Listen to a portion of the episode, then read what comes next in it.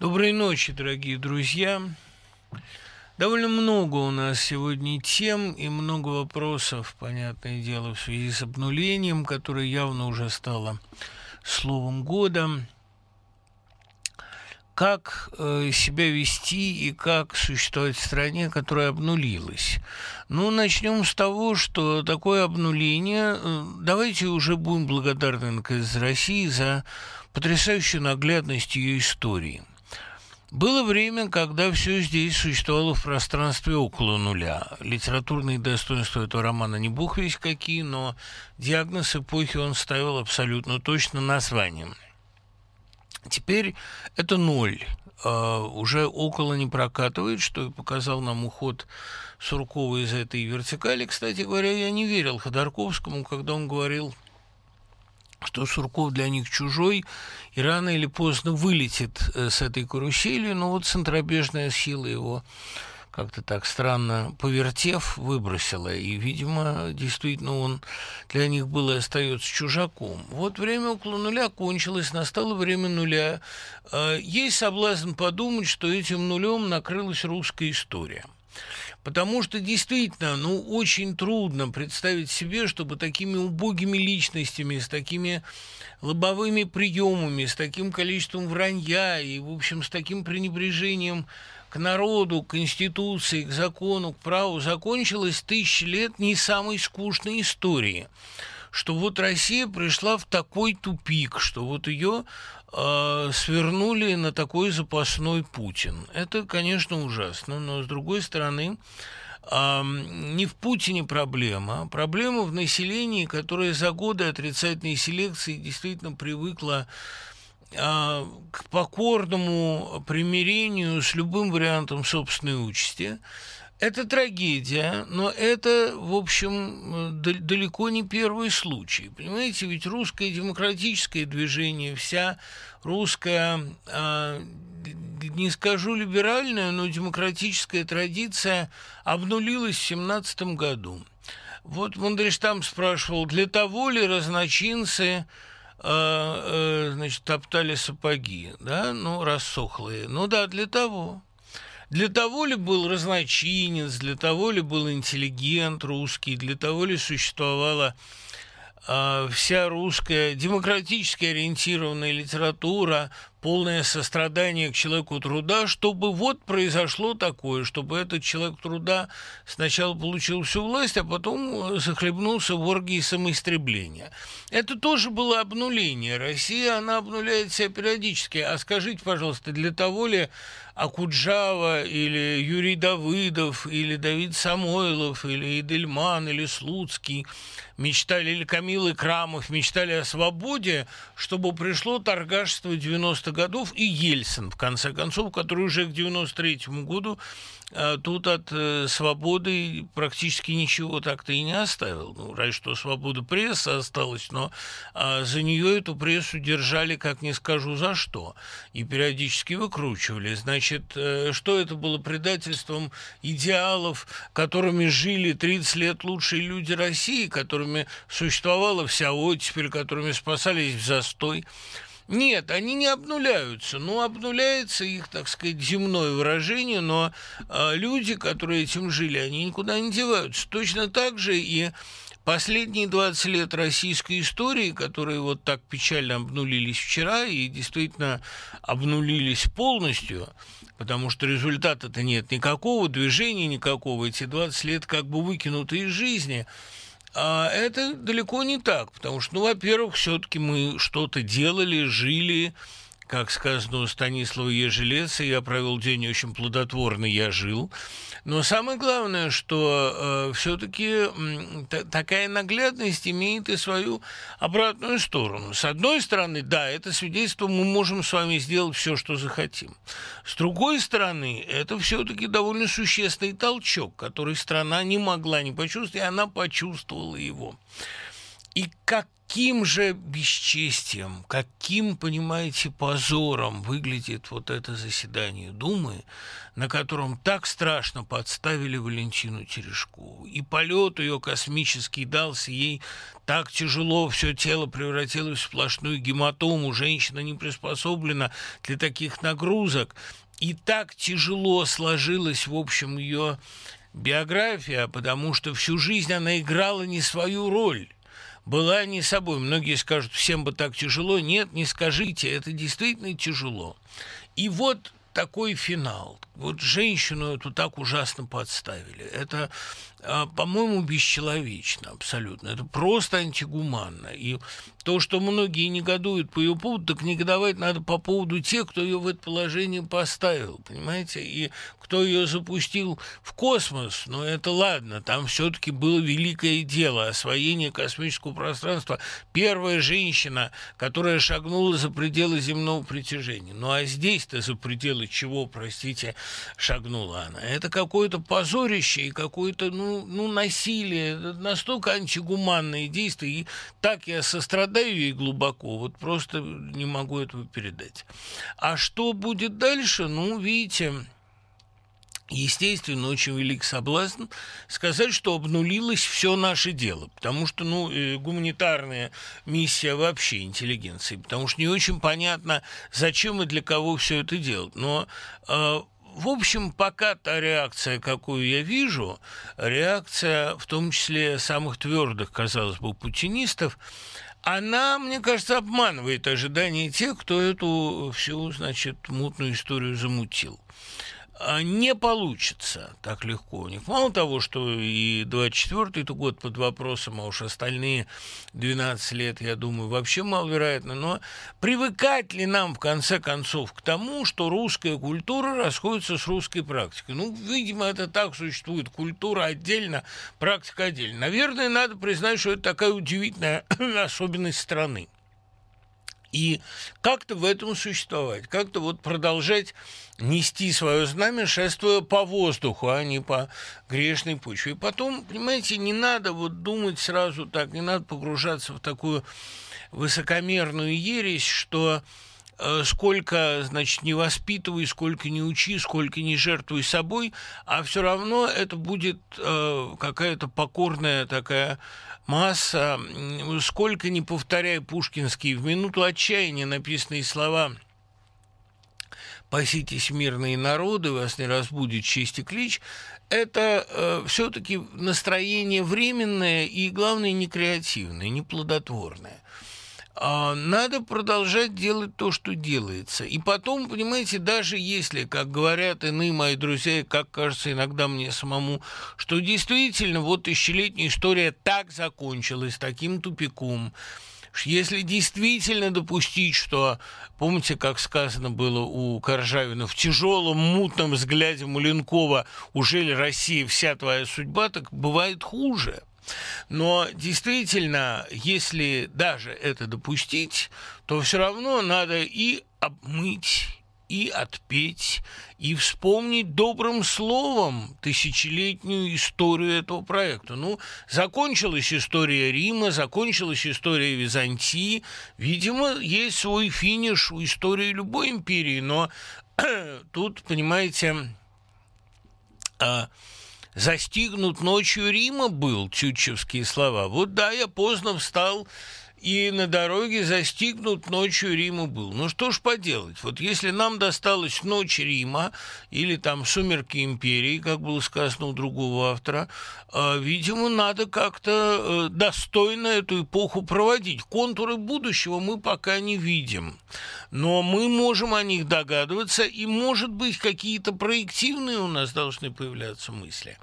Мне кажется, что сейчас время утопии, потому что сводить счеты с антиутопиями, сводить счеты Э, сосуществившейся уже э, антиутопии, ну, этого Ирода не переиродишь. Уже э, даже хроника э, звучит смешнее любой сатиры. Ну, значит, мне кажется, наступает время проекций таких. Ну и дальше надо... Что делать, когда ничего сделать нельзя, спрашивает Чернышевский в своем романе, в котором описана эта ситуация связанного, парализованного общества. И дает ответ делать себя, вероятно, заниматься таким максимальным самосовершенствованием, тем более, что мир велик. Очень много вопросов, э, следует ли, на мой взгляд, опасаться коронавируса, не есть ли это миф, пиар, экономическая какая-то грандиозная афера. Я не биолог, хотя с первой женой, э, вирусологом отчасти, значит, я, естественно, проконсультировался, но это не для книжки, а не для э, личной техники безопасности. А не буду пересказывать тех советов, которые получил, и тех сюжетных ходов, которые она мне подсказала. Надька Гурская хороший специалист, она была здесь на Новый год, и, кстати говоря, предупреждала, что риск эпидемии в мире не слабеет. А что мне кажется важным? Вот я завтра даю урок э, в десятых классах по эпилогу войны и мира. Там должны мы как-то с детьми закончить э, долгий цикл изучения войны и мира. И вот мне кажется, что реальность тоже по колоссальной своей литературной наглядности подкинула нам замечательный момент. Ведь ситуация коронавируса, она и выделяет, она и проверяет нацию на излом, выделяет ее основные модус операнди, вот ее способы действия. А если нация разобщена и погибла, то ситуация коронавируса приведет к новой стадии разобщения, к доносительству, к скандалам в маршрутке, где кто-то кашлянул, а его будут выгонять. Но мне кажется, что сейчас почему-то, может быть, под действием депрессии, может, под действием экономического кризиса, может быть, в силу крайней усталости от взаимного озлобления, идиотских разделений, а мы как-то готовы скорее сплотиться, готовы к ситуации взаимопомощи. Это то, что я вокруг себя наблюдаю. Вот я и хочу с детьми завтра обсудить, поможет ли э, ситуация с пандемией э, вот как-то выделиться этой скрытой скрытой теплоте патриотизма, о которой говорит Толстой. Ведь это ситуация из тех, которые генерируют, которые образуют новое самосознание нации, которые приводят либо к взлету солидарности, к взрыву э, таланта, либо, простите, к предельному разобщению и взаимному истреблению, горе царству, которое разделилось внутри себя. Вот за этим надо сейчас наблюдать, мне кажется. Разумеется, не снимая из себя обязанности, постоянно оказывать любую помощь тем, кто в этой помощи нуждается. И сейчас в ней нуждаются очень многие, прежде всего, как я понимаю, люди возраста преклонного, потому что они более уязвимы. Интересно, кстати, как сбылась антиутопия Яна Валетова «Лучший возраст для смерти», где вымирают все после 18. Ну, собственно, у Михаила Успенского еще раньше была такая идея на рубеже э, тысячелетий. Роман Валетова действительно сейчас самое оно. Ну, а тему лекции сегодня, понятное дело, все просят про Григория Горина. Ему сегодня исполнилось бы вчера, точнее, 80 лет. Давайте вот, в общем, о нем поговорим, потому что если бы он эти 20 лет был с нами, то, конечно, было бы гораздо лучше, и время было бы другое. Но тут, кстати, вот многие спрашивают, что вот страшно представить себе, а неужели Гагарин мог бы с трибуны обнулить Россию, а неужели Высоцкий мог бы а, в составе а, «Единой России» оказаться или из-за границы с ней солидаризироваться?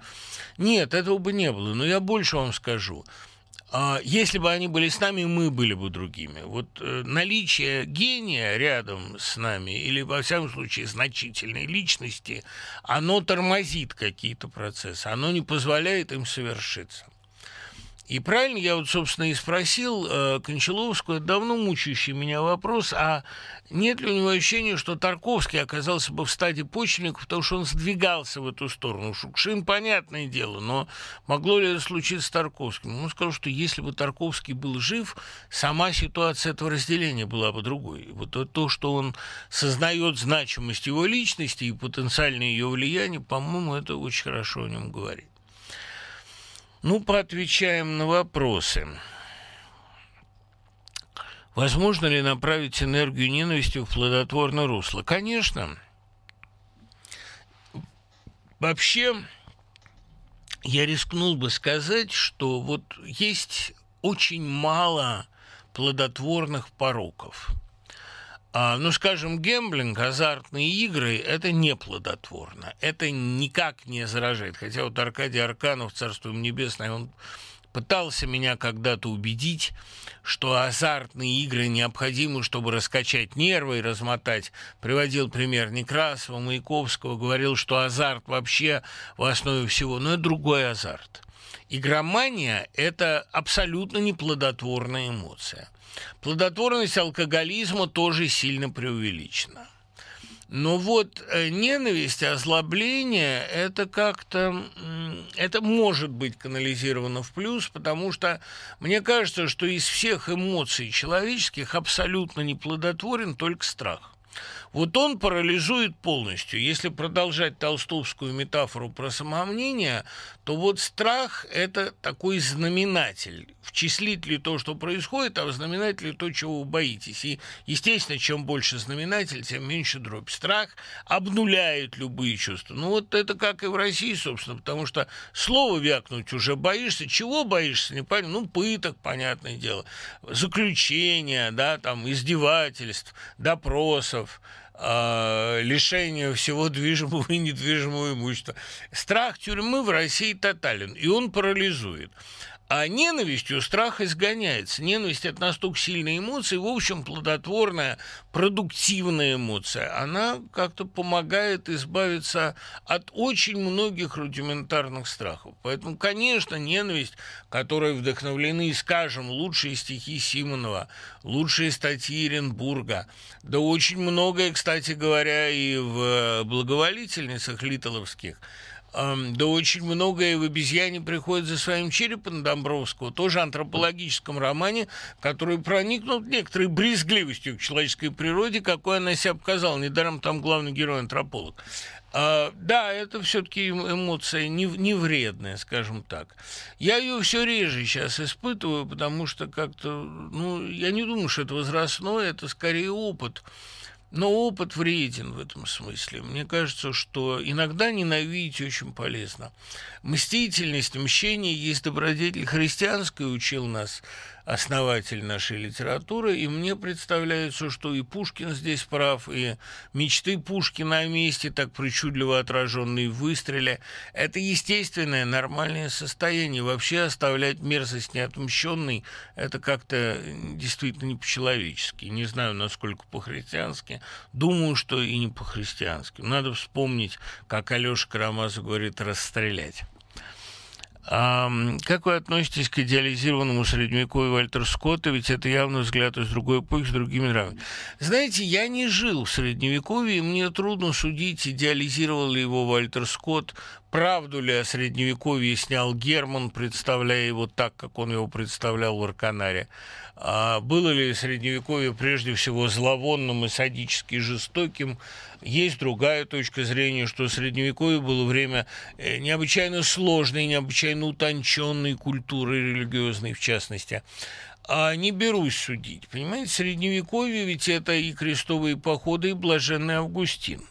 Поэтому, ну, наверное, один из моих пяти любимых писателей. Поэтому я не берусь судить. А в Средневековье Вальтер Скотта, да и, да и в принципе, а, сочинения Вальтера Скотта мне представляются ничуть не более интересными, чем сочинения Загоскина. Даже, может быть, менее интересными, чем сочинения Ложечникова. Как-то я э, к этим э, великим историческим романистам отношусь с известным скепсисом. Вы объединили три последние картины Кончаловского условную трилогию «Рай, грех, дорогие товарищи». А Сокуров тоже снял триптих «Малох, телец, солнце». Там, по-моему, тетралогия, там еще что-то. Помимо «Малоха» и «Тельца», там сейчас, сейчас не вспомню.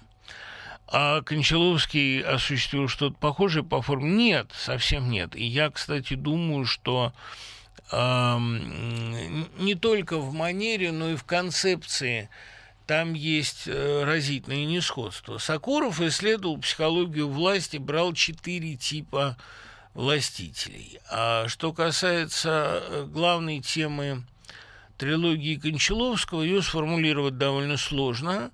А, думаю, что это женский, конечно, образ главный. Он присутствует как идеал, практически не возникая в реальности в грехе. и присутствует как главная героиня в фильме «Рай» и, конечно, в «Дорогих товарищах».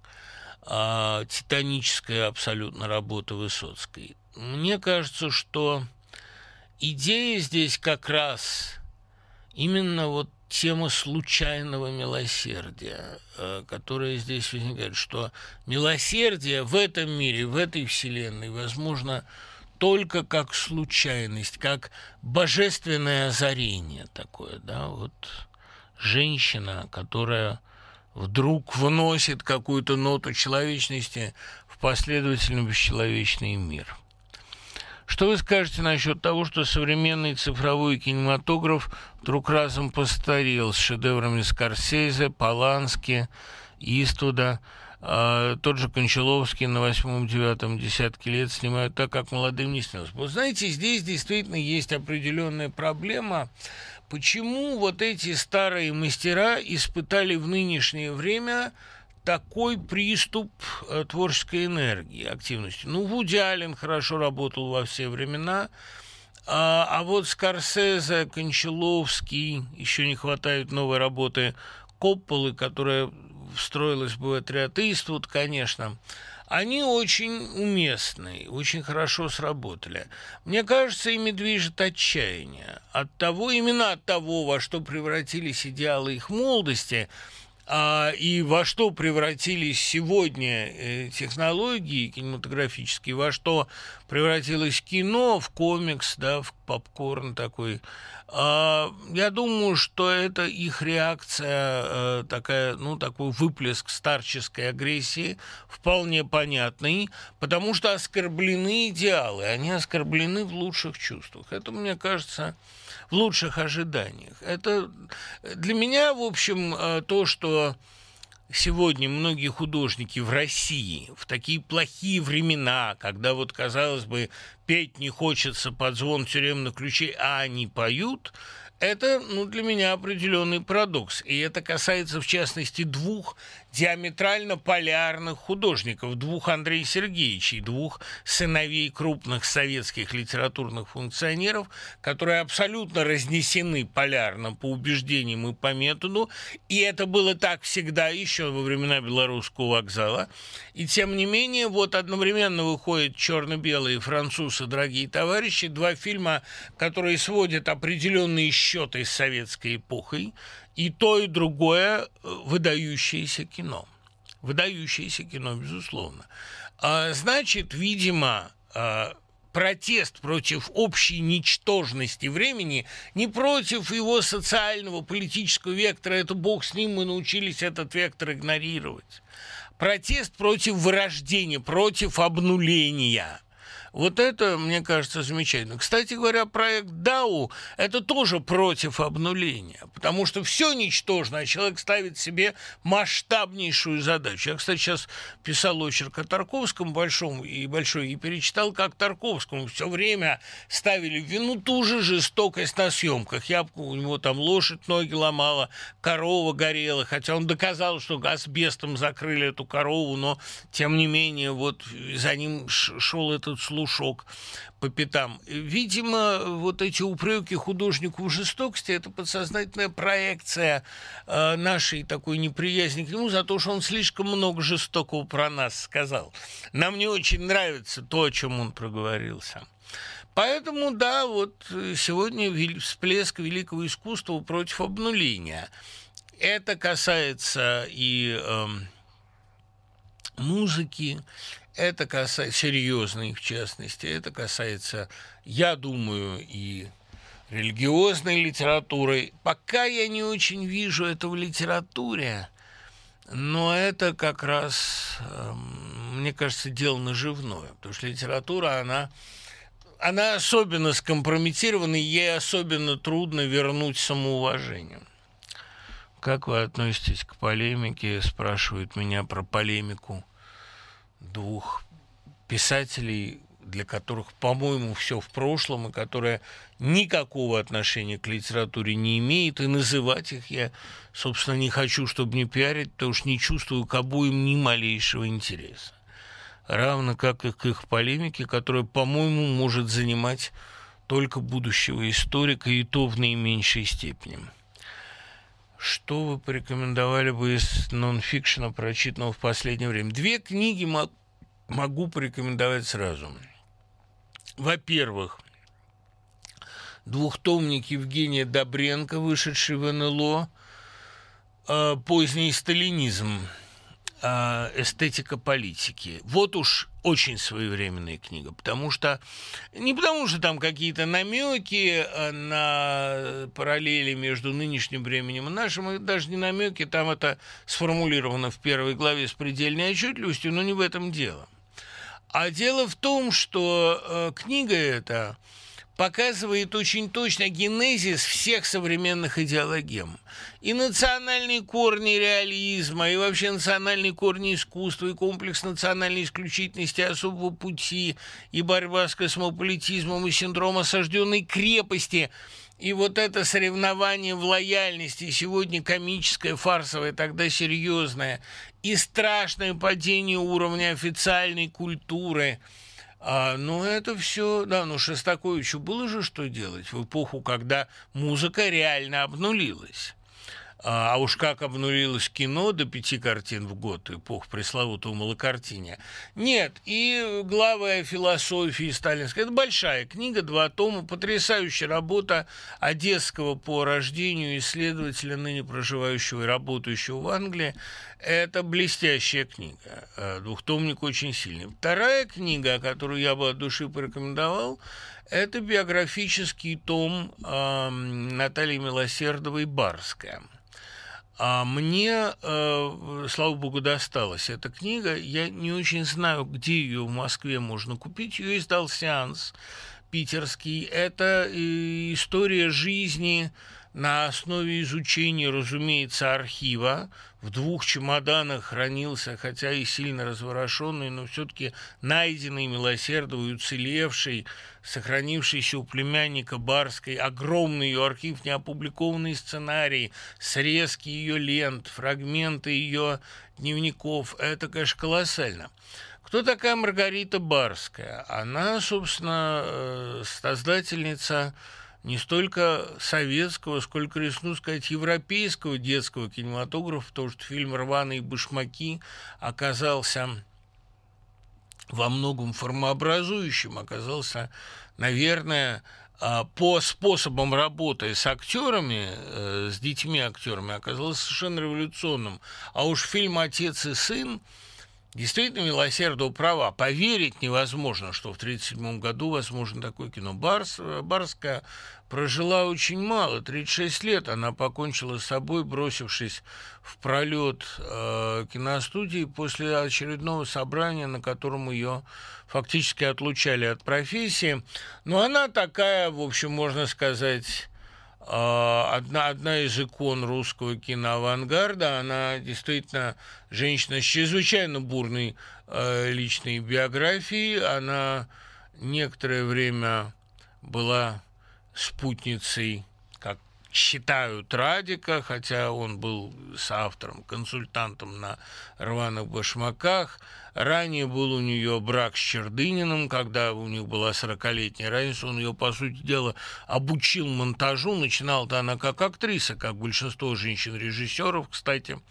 А поразительно, что она действительно, ну, ей сохранились фотографии Ню, совершенно неотразимой красоты, некоторые из них приведены в книге.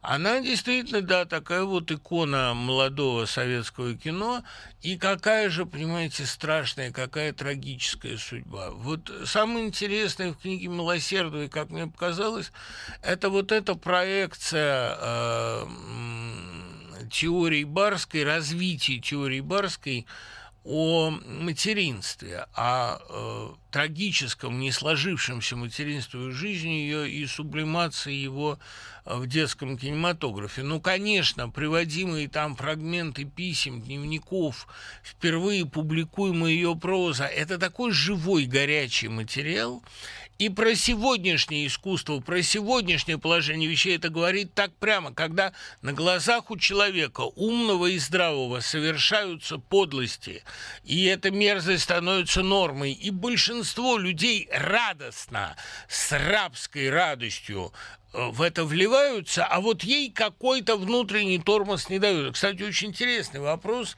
почему она в это не влилась?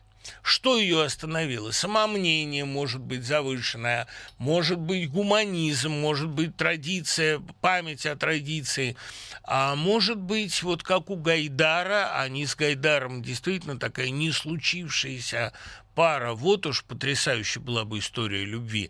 Может быть, э, какая-то психическая патология, как ни странно, боле... высокая болезнь, болезнь со знаком плюс, невероятная острота переживания, которая не позволяет человеку сделать подлость. Вот это интересно. Кстати, я знал людей таких, такого истерического склада, которым совершенно невозможны были вот эти конформные проявления мерзости. А это, да, благо такому психическому сдвигу. Но, в общем, я страшно благодарен и Милосердовой за эту книгу, и, конечно, Маргольту за то, что он мне ее так своевременно подбросил. Он, кстати, один из консультантов и соавторов ее. И еще о Барской очень интересно у Олега Ковалова, конечно, в его замечательной последней книжке а, двухтомной. Там э, мне кажется, вот это, понимаете, поиск в себе того последнего стержня, который не гнется, который не позволяет человеку мимикрировать, слиться вот с этой зловонной средой, это великое дело, конечно. Наткнулся на стихотворение Шенгеля «Узнавание», поговорить о его конфликте с Маяковским. Ну, видите, э, кратко рассказывать о Георгии Шенгеле – это такая неблагодарная задача, а лекцию по нему делать я как-то не очень вижу основания. Видите, какая вещь. А вот это, конечно, глубоко ненаучная точка зрения, но у маяка, видимо, у Маяковского есть какие-то возможности для посмертного мщения – те, кто делали ему гадости при жизни, они эм, как-то получали довольно жестокое возмездие. А, да и посмертные гадости. Вот те, кто о нем писали дурно, понимаете, вот есть какая-то ужасная логика в том, что покончил с собой Юрий Коробчиевский, автор книги э, «Воскрешение Маяковского», в которой э, оскорбленная любовь к Маяковскому чувствуется, но чувствуется и жесточайший сарказм. Маяковский осудил самоубийство Есенина и покончил с собой – а Крапчиевский всю творческую судьбу Маяковского рассмотрел как одно литературное самоубийство, так растянувшись на 20 лет, и покончил с собой. И Ходосевич, мне кажется, тоже очень жестоко расплатился за то, что он о Маяковском писал.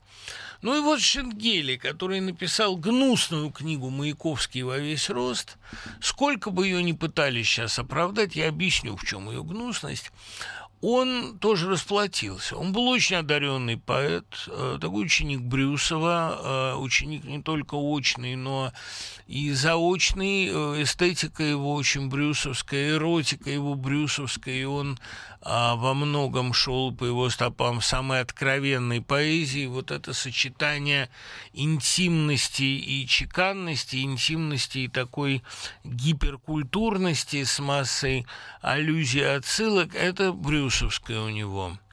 А, ну и, конечно, упоение всякими, значит, аргиастическими сценами. Культурный был поэт, интересно очень разрабатывал э, Дольник э, в повести «Повар Басилевса». Напечатан его роман «Прозаический черный погон» о гражданской войне на юге России, об Одессе, в частности, там воспоминания замечательные. Но э, есть у него действительно несколько гениальных, рискну сказать, стихотворений, их немного, но стихотворение «Жизнь», а, ну вот такие, где отношения с жизнью представлены как отношения с женщиной на разных стадиях. Это бедный очень пересказ, разыгранный Фрейшит с перстами Лехучниц. Найдите это стихотворение, гениальное совершенно. Ну или там «Мы живем на звезде, на зеленой, мы живем на зеленой звезде». Нет, он был поэт очень талантлив. Вот взяли Пушкин вас и переставили – в ночном дожде звенел металл, не ямпли скорбел грозя, нет, попросту поправили одну деталь в строительном ансамбле. Там что вот он раньше смотрел в сторону декабристов, вам не пришлось поехать к ним подалее, отправил вас блистательный убийца. Теперь глядеть вам в сторону Италии, где Бог насмешник – не дал вам родиться. Это хорошие стихи очень. Но э, прожил он э, такую трагическую довольно жизнь. Э, биография его трагична, потому что уже сборник его «Последний прижизненный планер», вышедший почти за 20 лет до смерти, уже показывает иссыхание и некоторые иссякание дара. Он э, действительно написал там 15 поэм о Сталине, книгу эту рассыпали, потому что она даже Сталину показалась излишне комплементарной. Он э, памятен большинству как переводчик полного Байрона. И переводчик неудачливый. Он плохо перевел, э, академично, сухо, довольно квадратно, с буквализмом таким дурным. Ну, вот он и писал, что и за горстку денег продан в переводчике поэт. Это горькая такая судьба. А человек он был по-своему трогательный и страшно любил жену, посвятил ей всю лирику свою на последней фотографии, а, где он с ней, а она стоит рядом с его креслом, и видно такое умоляющее ее выражение и такая последняя нищенская гордость в его взгляде. Это бесконечно трогательная история. Вот. А что он любил на свете? Нинку, стихи и Керчь.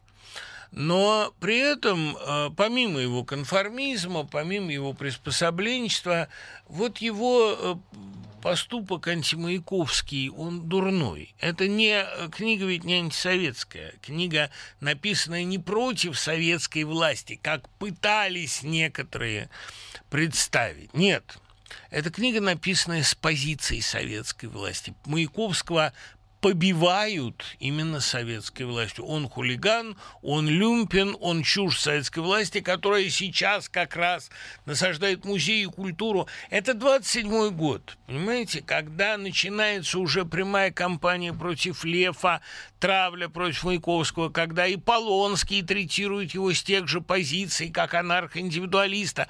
В том-то и ужас, что они же все, что лефовцы, попрекая Полонского публикации Пельника «Пусть непогашенной луны», что Полонский, они апеллировали к партийным постановлениям, они колотили друг друга статьями, они колотили друг друга статьями партийных вождей. Это ужасно выглядело. И Маяковский, который разошелся с советской властью, который был напоминанием о революции, а уже восстановительный период закончился реконструктивный, уже надо не о революции напоминать, а о новом закрепощении радоваться. Это э, довольно мерзкая книжонка-то, в общем. И главное, мало того, что в ней Маяковский принижен, не понят, э, скажу больше, единственный приличные в ней слова, единственные в ней настоящие литературные цитаты – это цитаты из Маяковского. Вот действительно, как правильно пишет совершенно об этом явлении Набоков, как будто скрипка ворвалась в болтовню провинциального кретина. Ну, провинциальный кретин в данном случае, конечно, сильно сказано.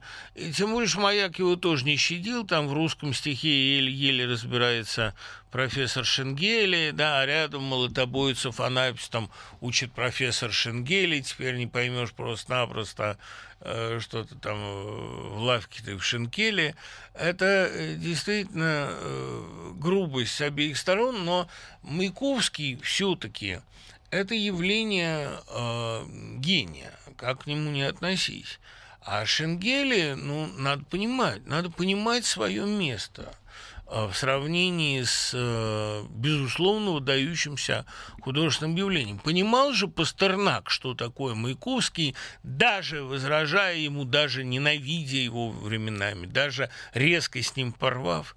А вот Ходосевич, да, он действительно не понимал. Правильно совершенно, на мой взгляд, пишет Якобсон о поколении, растратившем своих поэтов. Ну, должен же Ходосевич понимать свое место рядом с Маяковским. Даже при том, что место Ходосевича рядом с Маяковским, ну, все-таки несравненно выигрышнее, чем место Шенгеля. А вот это лишнее подтверждение слов Ахматовой, что надо быть на стороне поэта. Поэтому, как к Шенгеле не относись, а книга его «Маяковский во весь рост» – это тяжкий грех перед культурой. А при этом мы не должны, конечно, забывать великого вклада, тоже великого вклада Шенгеля и в переводческую культуру, и в русскую лирику, которую, может быть, он остался там десятью стихотворениями, но это тоже достойно. Просто надо очень, понимаете, очень надо пристально э, думать о том, чтобы не задеть слишком больно коллег, и самое главное, чтобы не сделать этого от имени правящего режима. Вот это очень важная вещь. Почему первая женщина в космосе согласилась выступить в такой роли? Да был ли у нее выбор? Да и потом, а, может быть, она действительно искренне так думает. Может быть, э, за долгую жизнь не нашлось человека, который бы ей пояснил, насколько это ужасно быть символом России и так глубоко с ней отождествляться. И получается ужасное сравнение. Вот именно в этом-то и трагедия обнуления, в этом-то и ужас этого сравнения, что первая женщина в космосе, как символ России, Россия, вышедшая в космос, с трибуны умоляет э, не менять коня на переправе. Вот и кого умоляет? С кем она? Ну, это, конечно, Никита Сергеевич Хрущев тоже был не титанической фигурой, были за ним и злодейства, были и пошлости, но многих он, он, он больше освобождал, чем сажал. И с этим балансом вошел в историю. Это важная вещь. И э, Терешкова с Хрущевым диссонанс не вызывает. А Терешкова, ну, путинская эта речь ее, это если принять Терешкову как символ России, то, боже мой, из какого же космоса а, происходит это падение из космоса вот до Плинтуса. Это, мне кажется, при том, что, еще раз говорю, я не вижу в этом ее вины, я вижу в этом ее трагедию, и я понимаю ее мученический путь. Вот о чем я говорю. Там не вижу повода здесь для ерничества никакого. Слышали ли вы о проклятии сериала «Мастер Маргарита»? За 9 лет умерло 18 актеров. Миш, ну, э, это проклятие любого сериала, это проклятие любого фильма. Все, кто в нем сыграл, умирают. Это как, собственно, э, было на обложке гениального фильма Гор Вербинский «Звонок», все, кто посмотрит эту кассету, умрут, да, а те, кто не посмотрит, конечно, будут жить вечно. Нет? Я, правда, вот и сталкивался э, с действием этого романа. Я помню, я поехал брать интервью у Бортка, говорю, Володя, а как же вы вот не боитесь? А я атеист, я ничего не боюсь, я коммунист, и вот никакие проклятия мне не страшны, материалист и все. И показывает мне эскизы кота, которые ему в Америке сделали. А потом кризис, 98 год, обнули, обнуление всего, или да, не 98-й, а чего-то еще там обнулилось. Ну и, короче, э, он, значит, говорит, и вот придется делать кота такого. Кота сделали вручную, кот был совершенно позорный, и вот все-таки, видимо, как, как говорит э, веселый русский народ, из говна и палок. И э, хотя в фильме были замечательные куски, но он снимался э, на нищенский бюджет и, в общем, не получился сериал этот. Вот в чем проклятие сериала, а не в том, что все там умерли. Понимаете, все слушатели передачи «Один», «Один», они тоже умрут, хотя, как показывает статистика, не все, наверное, все-таки. Да. а, и главное, не сразу. Вот, поэтому проклятие этого романа в том, что Булгаков не хочет, чтобы его экранизировали. Вот как-то он действительно не хочет. Посмертно вмешивается. Посмотрим, что выйдет у Николая Лебедева, которого я очень люблю. Но подозреваю, что ничего не выйдет, потому что время не то сейчас. А может быть, наоборот, у него как раз получится в новый пафос, совершенно антипилатовский, вдохнуть в этот роман. Дочитываю, что-то случилось по вашей наводке, читаю еле-еле, хотя книга нравится. Жена прочла быстро, мне не понравилось. Вы совершенно правы, Кирилл. Я много раз говорил о том, что не родила еще та женщина, которой понравилась бы этот роман. Герой Боб Слокум все время боится за всех и за себя – а, между прочим, в действительности нечто уже случилось, и не помнит когда. Что же, собственно, случилось? Может быть, Вторая мировая война? Это интересная точка зрения, но на самом деле случилось то, что Боб Слокум э, прожил э, половину жизни – и это с ним случилось. Это повесть, этот роман, даже он не о кризисе среднего возраста, это роман вообще о кризисе э, зрелости, о кризисе какого-то понимания. Человек в какой-то момент понимает, что его жизнь ничего не стоит. Дальше он опять успокаивает себя, но самый момент этого экзистенциального кризиса, он очень точен, и в этот момент человек все про себя понимает, как с похмелья. Самосуд неожиданной зрелости – это зрелище средней руки, сказано у Сергея Гондлевского. А может быть, что-то не случилось, ведь Боб просто идиосинкратическая оболочка вокруг пустоты. Он чувствует, что с ним что-то не так. Да все с ним так. Он абсолютно обычный человек, окруженный там всякими гринами, уайтами, браунами, людьми, которые различаются только фамилиями цветными. А любит сына, любит несчастную дочь, любит несчастную жену.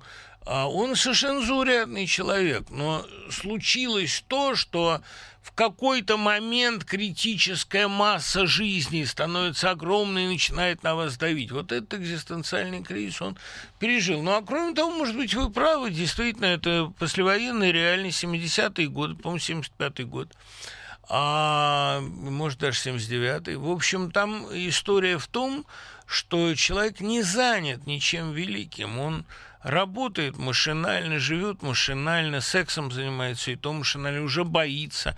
Такой страх действия, страх жизни. Одновременно появился роман э, Трифонова э, «Время и место», где описан синдром Антипова, такая болезнь, заключающаяся в страхе жизни. Я, кстати, сейчас недавно в связи с, там, ну, писал статью «Коронавирус в культуре», эпидемии, разные эпидемии в искусстве. Довольно занятная тема. И мне очень понравилась испанская картина «Последние дни», где такая, понимаете, человечество заражено очень странной болезнью, как-то и через вулкан это передается там. Вирус паники при выходе на улицу. Человек боится выйти из дома. Ну и действительно есть такая болезнь, такие есть японские гики, которые не выходят никуда, сидят там, значит, Э, в заперти. А, ну, это вот действительно э, у человека появляется панический страх выйти на улицу и что-то сделать. Там немножко слащавый идиллический финал, но сама картина сильная, и она довольно точная. Там, у человека случается сердечный приступ, когда его насильно выносят на улицу. Это страх жизни, это и есть болезнь Боба Слокума. А лекцию про Чевенгур я вряд ли, ребят, потяну, потому что я не очень хорошо его понимаю, надо перечитать. В повести «Метель» Сорокина, кроме доктора, есть два персонажа – Перхуша и Мельник. Кто из них чисто русский герой воплощения национального характера? Да все, там все, все так или иначе проекции русской души. В наибольшей степени доктор. По наводке Веллера посмотрел старый советский фильм Лариса Шипитько, ты и я, Дьячков из Бородемидова. Остался под большим впечатлением. А что интересно ваше мнение о картине. А мне кажется, что это творческая неудача, а, но не Шипитько. Шипитько здесь ни при чем. Это творческая неудача советской кинематографии, потому что ее, эту картину изрезали уже на стадии шпаликовского сценария, изуродовали потом во время съемок и в монтаже, и она сделала совершенно не то, что она хотела этот фильм кризисный, чтобы получился вот этот невероятный чудом состоявшийся шедевр восхождения, а думаю, что «Прощание», если бы она сняла, это было бы уже просто что-то запредельное. Ну, кстати, то, что снял Климов, тоже гениально абсолютно, лучшая его картина. А, ну вот на этом пути такая бродящая кризисная картина-то и я, понимаете, она страшно душная как душное все это время. В ней очень многое не договорено. Просто в ней передано замечательно, особенно с Висбором в сцене в цирке, которая стоила шипитька прединфарктного состояния, потому что надо было снять за полчаса из одного дубля. Понимаете, вот это э, потрясающие сцены и потрясающие ощущения – истерики, страшного напряжения, проживания не своей жизни. Дьячков был сильный актер, рожденный играть вот именно эту эмоцию, попадание не в свою жизнь. чувство жуткого неуюта, и все так неестественно там себя ведут, и Демидова страшно обаятельная актриса, и она так необаятельна там. Вот это, ну, то есть она, все, все сами не свои. Я не люблю этот фильм, но он передает вот действительно ту атмосферу. А Веллер просто ненавидит это время, считает его совершенно гнилым. Ну, потому что для него это было время, когда он пробивал лбом стену. И ну, пробил, но какой ценой? Все-таки он в 82 году издал книгу, которую представить себе было невозможно в советское время. Я помню, как в 83 году на журфак привезли «Хочу быть дворником». Гела Гринева ее передавала там, э, мы ее тоже все из рук в руки передавали. Ребята, этого быть не может. Но, тем не менее, да, вот он такую книгу издал. Пробил стену, а зачем? У меня есть ощущение, что для него это время, как и для героев этой картины, это время постоянного искусственного э, такого засовывания себя в чужую оболочку. Поэтому ему эта картина близка. Ну, а мне она кажется не сложившейся, но это его уж такая, это, это никак не вина создателей. Как вам такая идея? В России не все категории граждан должны иметь избирательное право. Это очень старая идея. Юлия Латынина ее активно пиарит. Ну, она искренне в это верит. Нет, понимаете, любое разделение России по любому критерию, кто-то из бывших, кто-то из образованных, кто-то из партийных, кто-то еврей, кто-то не еврей, вот кто-то пролетарий, кто-то гуманитарий. Э, любое разделение, мне кажется, вредным, опасным и бессмысленным. Потому что нам надо не делить и объединяться. Избирательное право для всех, счастье для всех даром, и пусть никто не уйдет обижен. Ну да, правильно говорил мне один приятель, мы пережили откровение, мы видели, что, увидели, что народное мнение таково. Как бы ни был ужасен сталинизм, но люди по нему ностальгируют. Люди, жившие при Сталине, недостойны презрения но люди после Сталина, тоскующие по нему, достойны презрения. Ну, наверное, да, надо видеть то, что есть. Вернемся буквально через пять минут. Продолжаем разговор. Тут такие колоссально интересные приходят вопросы в таком количестве, ребят, что просто мне... Э, во-первых, мало двух часов, во-вторых, я не могу, естественно, э, собой перекармливать, как я уже много раз говорил. Простите, что какие-то вещи остаются неотвеченными и недоговоренными. Значит, вот э, замечательный, совершенно замечательный автор Баварский лев, это ее псевдоним, она была у нас на Новом Годе, молодая девушка из Новосибирска, пишущая очень хорошую, на мой взгляд, прозу говорит, как закончить роман, когда мучительно не хочется даже думать о нем. Ты понимаешь, какая вещь? Э, ну, мы на «ты», поэтому что там прикидываться. Значит, э, вот Данилевский не зря в этом интервью, которое пока лежит только на сайте а на бумаге выйдет на той неделе, в новой, он говорит, что лучший период при написании книги – это пока ее придумываешь. Худший, когда ее заканчиваешь, потому что все время что-то происходит и мешает тебе дописать ее, ну, как у Стругацких, добавляю я в «Миллиарде», и поэтому как-то э, иногда лучше закончить не доведя вещь до логического финала. Иногда лучше вообще не закончить. Тут, кстати, просит лекцию о поэтике неоконченного романа. Вот мне, э, я на этой неделе детям рассказывал про Онегина, и это роман незаконченный, конечно, и там э, я много раз говорил о э, реконструкции Дьяконова, но, в принципе, э, он действительно недописан, потому что Пушкин э, не предполагал делать 8 глав, он предполагал 9.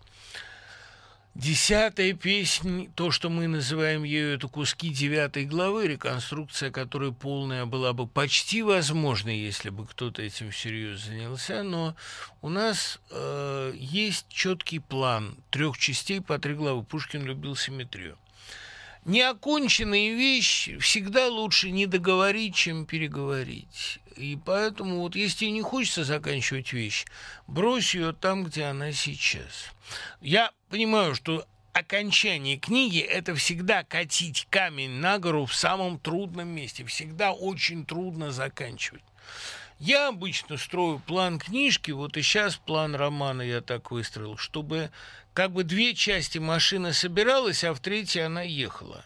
И, э, ну, это как, вы знаете, когда в детстве ребенком ешь ромовую бабу, вот этот слой с глазурью стараешься оставить под конец. Я всегда на сладкое оставляю в книге самый эффект. У меня книга долго раскачивается, но в конце начинает быстро всегда, любая, э, быстро э, развиваться. Но это мой план, такой мой способ. У тебя другая история, и другой роман, и страшно трудная эпоха Второй мировой войны. Ну и не заканчивай. У тебя уже 20 авторских листов написано, куда больше. Пусть читатель додумает. Поэтика неоконченного романа, мы э, с Вадимом Ралихманом в свое время собирались такую книгу делать. Ну, представьте, что Диккен закончил Бэдвина Друда. Ну, это был бы не тот роман. Я уж не говорю о том, что если бы Горький написал Самгина, это был бы такой кошмар. А вот так получается, что Самгин бессмертен, и это довольно интересная мысль. Ну, пришли, что есть, я погляжу. Мне кажется, что вот завершение книги – это какая-то дань традиции ненужная. Когда говорит или поют Высоцкий или, допустим, Макаревич, верю ему абсолютно. Но когда БГ подсознательно чувствую лукавство, он, может быть, и хочет э, такое лукавство на себя напустить, чтобы сбить проповеднический пафос. Но я верю Борису Борисовичу абсолютно. Есть авторы, которым верю меньше, называть их не буду. А чем больше надрыва, тем меньше веры.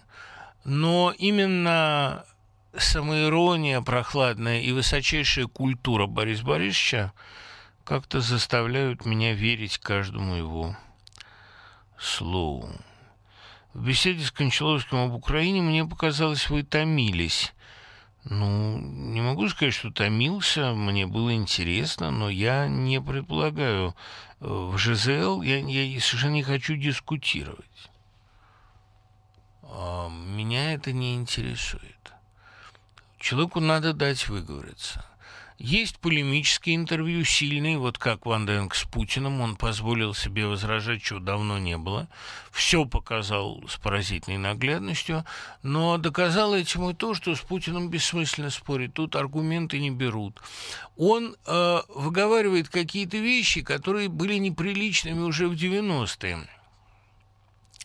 Ну вот там про, можем повторить и про результат э, заговора, э, конспирологические версии истории, про то, что все торговцы жулики. Но Навальный уже пошутил на эту тему. Ну и это, знаете, как говорил Сергей Михалков, да, вот мой гимн не хорош, но слушать будешь стоя. Вот я говорю так, я так думаю, мои убеждения на таком уровне. Человек с таким горизонтом, с таким кругозором, с таким абсолютно тупиковым для России мировоззрением, да, вот им накрылась история России. Ну, наверное, да, по мощам и елей. Я не верю, что это конец. Я верю в то, что э, тот самый глубинный народ, или, во всяком случае, какой-то стальной позвоночник, который в народе, безусловно, есть, уж до такого прогиба не дойдет. Но это надо, надо, надо пока еще это проверить. Расскажите про антисюжет, как вы понимаете это слово. Антисюжет – вообще такое понятие французского романа – французского романа «Новой волны», антиромана. Антироман с антисюжетом, когда традиционный нарратив демонстративно низвергается, когда непонятно было... Ну вот антисюжет это прошлым летом э, в Мариенбаде. Но э, я, опять-таки, не уверен, что я вкладываю это понятие то же, что вкладывал туда Натали Сарот или, э, скажем, Мишель Бютор, чей роман «Изменение» тоже считается антироманом классическим. Евтушенко в интервью Соломону Волкову сказал, «Я очень не люблю всех, кто не любит Маяковского, а в самом Маяковском не люблю ницшанство, доведенное до станизма». Насчет ницшанства Маяковского дело спорное. Читал ли Маяковский Ницше, мы не знаем. Его сомнительная шутка, что Ницше и нищий одно и то же, это довольно, так сказать, поверхностно и правильно Коробчиевский, мне кажется, это разоблачает. А в принципе, я, я, как-то мне трудно себе представить Маяковского, читающего Ницше.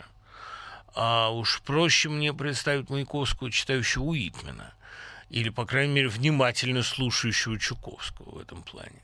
Но э, я тоже не люблю тех, кто не любит Маяковского, потому что он э, бесконечно трогательное явление при всех своих отвратительных поступках. Вот при своей травле пельника и замятина, мерзкой совершенно, при э, своем присоединении очень частом к партийной воле и партийному мнению. Но все-таки он был человек, не говоря о том, что он был Э, первый поэт поколения. Уместно ли на свидании с девушкой читать Пастернака? Зависит от девушки. Э, и разве что к случаю придется. Понимаете, демонстрировать свою эрудицию не модно и неинтересно, демонстрировать чудаковатость, некоторую, по-моему, дурной вкус. А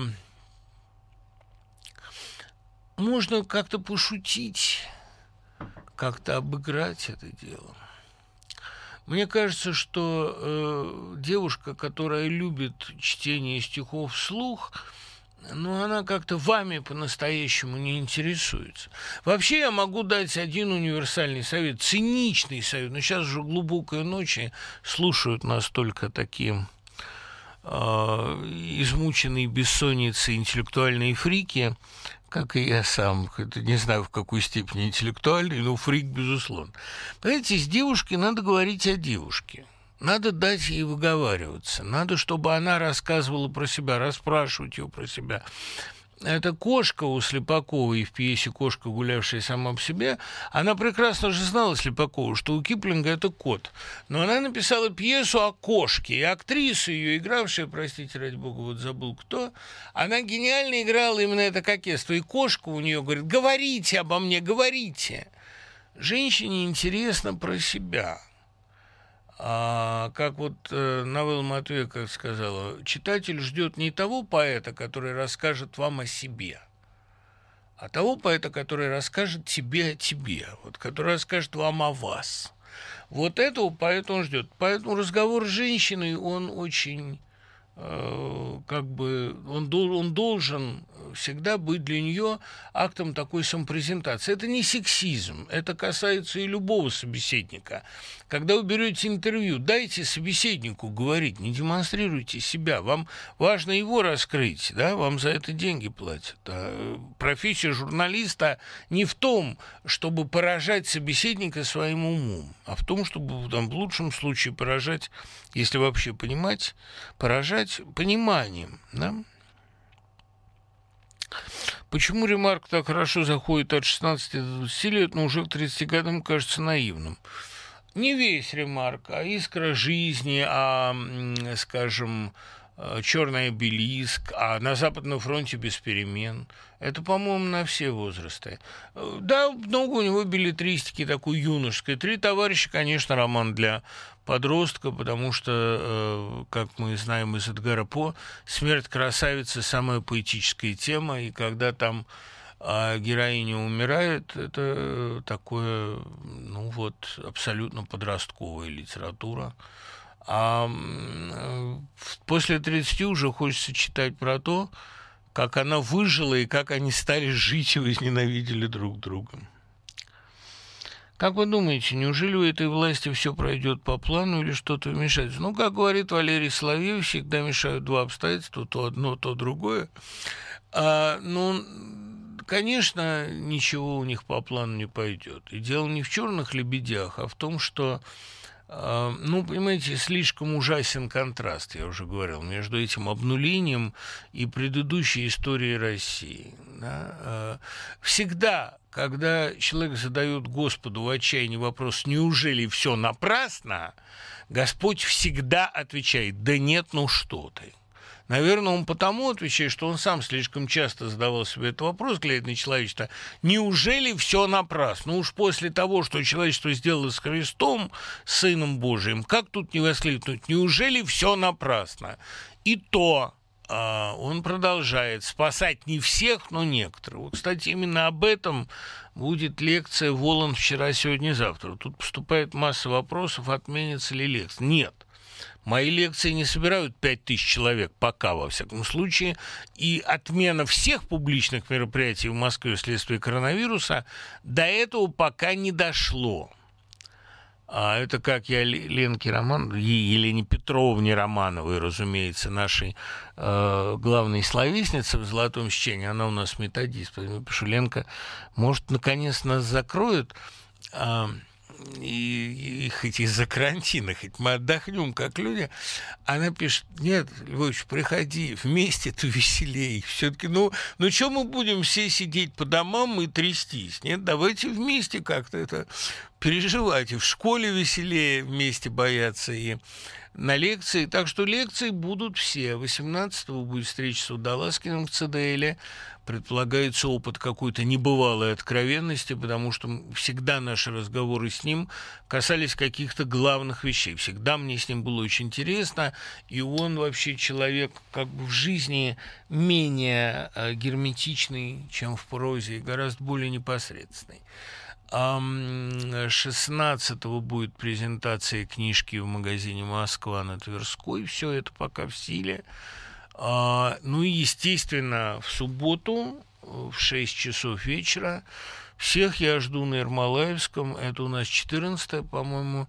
Волан вчера, сегодня и завтра. Это будет такая новая версия той лекции, которая вызвала там такую, такую бурную дискуссию в Пало-Альто по-моему, даже несколько подзатянувшись, как я к трехчасовым не привык, но, но было круто, потому что ну, там действительно тема очень сложная, трансформация Воланда и почему Воланд оказался в этой роли, в роли разведчика, спасающего немногих. Воланд делает то же самое, что Румата Исторский или Штирлиц. Вот это жанр шпионского романа как трансформация Воланда, а вот об этом мы будем говорить в субботу. Можно ли, тут вопрос, можно ли прийти на лекции в Creative Writing School 14-15, как писать любви? Нельзя. Вот это нельзя, это платные мероприятия, не для меня платные, а люди платили за то, чтобы заниматься в Creative Writing School, и там я никого не смогу провести. Вы приходите, вот 14-го, там поговорим. И потом, э, наверное, я все-таки не чувствую себя экспертом в том, чтобы писать о любви. Мне предложили, я согласился об этом как-то поговорить на примере нескольких мастеров, никоим образом не на собственном примере. Ну вот, поговорим об этом. У меня есть своя версия, своя концепция. Я пытаюсь как-то это сформулировать. Но э, лучше приходите вот на Воланда или на Водолазкин, только Водолазкин, по-моему, распродан. Ну, волшебное слово вы знаете. И я проведу, и он проведет. Можно ли связать вашу теорию про метасюжет русской литературы XX века с теоретическими исследованиями Пропа, Гаспарова, Жалковского про инварианты, с одной стороны, и изысканиями Кэмпбелла, Маки и Труби в области драматургии, с другой? Нет. Вы понимаете, вот это постоянный слушатель Баглан. Баглан, я очень люблю ваши вопросы, всегда точные и умные. Но нет. Дело в том, что эм, Жалковский и Проб изучали, изучают инварианты сюжета, а, которые косвенно отражают, ну, как Гаспаров считает, это такая передача культурного наследия, механизм культурной памяти. Я считаю, что это такое отражение истории. Все действительно это сюжет 20 века, адюльтер, мертвый ребенок, бегство, гибель женщины, гибель первого мужа. Это отражение российской истории 20-го столетия, конечно, и э, инцестуозный мотив в Аксинье и в Ларри в «Докторе» и в «Тихом доне», он явно совершенно, конечно, намек, подсознательный намек на тему власти. Боюсь, что в «Лолите» то же самое. А что касается перечисленных вами драматургических опытов, это скорее опыт изучения многих сценариев и классификации хуков, так называемых, крючков, на которые подсаживается э, читатель а, это скорее ремесло. Э, скорее это практика, понимаете, ну, э, инварианты Золушки и прочие вещи. Это рассмотрение не в культурном, а в таком сценарном сюжете изучения таких аттракторов, которые позволяют читателю подсесть на э, сказанное, это на изложенное. Это в основе своей, это, конечно, общая работа, классификация наиболее ходовых приемов. Но, э, конечно, то, что изучает Жалковский, кластеры так называемые, да, это восходит к более глубоким вещам, к поэтике сюжета и жанра Ольги Фрейденберг. А у перечисленных вами сценаристов это именно изучение сценарных практик. Все говорят о расколе в элитах, однако ничего не происходит. Ну, это откуда мы с вами знаем? Мы ничего не знаем об этом расколе в элитах, а пока мы наблюдаем очень сильный раскол и разброд среди интеллигенции, она, в общем, и есть элита.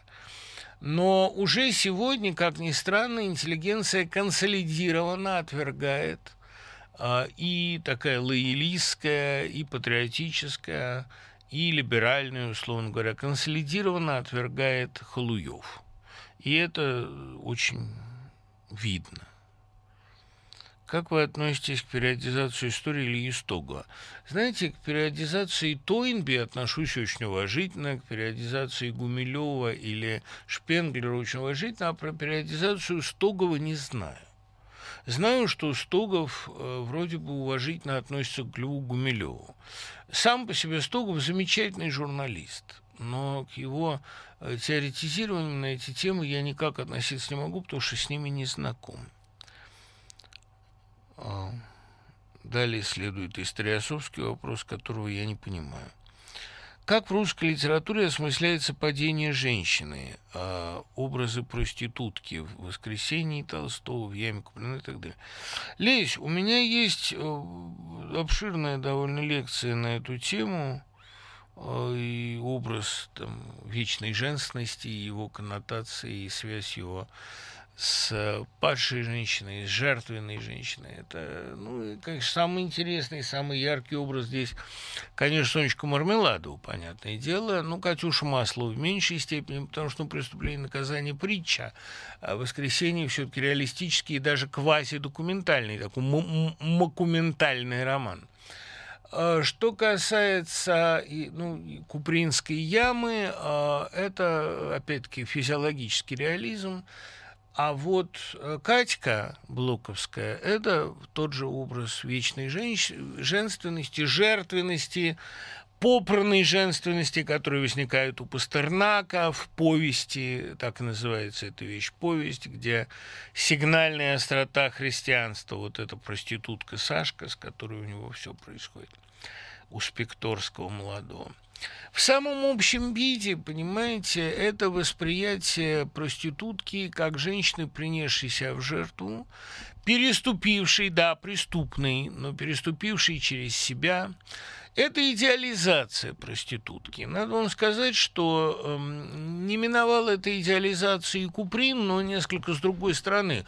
У него вообще такой есть культ, очень характерный для одесской школы, для южно-русской литературы, культ профессионала, культ профессии, мастер своего дела, такой как контрабандист Челкаш, как Сашка-музыкант из Гамбринуса, как воры в обиде, как артисты в белом пуделе, ну, как, актеров, как я был актером, там актриса это прелестная. В общем, он любит профессионалов, людей, умеющих, знающих свое дело. Кстати, у Бунина есть тоже момент этого культа. А ваш герой, когда же будет писать декорации, если вы его называете декоратором, да? А профессия для них важнейшая характеристика. Вот проститутка – это такой э, профессионал если угодно. Э, для Куприна, когда он описывает Тамару, скажем, да, он восхищается тем, как она обольщает мужчин, как она лжет, ее авантюрностью, ее французским языком, ее достоинством. Он блестящая, на самом деле, э, персона, блестящая героиня.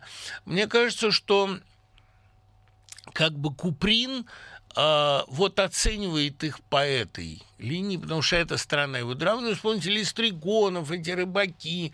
Он любит людей, которые умеют и знают свое дело. Да? Дилетантов не уважает. Если же брать метафизическую сторону дела, с которой мы начали, то есть вот этот культ вечной жертвенности, здесь, конечно, русская литература безбожно идеализирует проституцию, потому что далеко не все проститутки жертвы, далеко не все они трагические.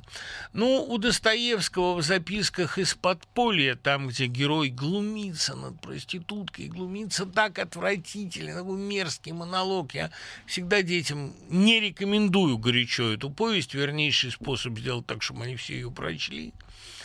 Повесть мерзкая, на самом деле, но очень полезная, боюсь, да, как правильно говорит Марья Васильевна Розанова, противный, но самый полезный писатель. Да.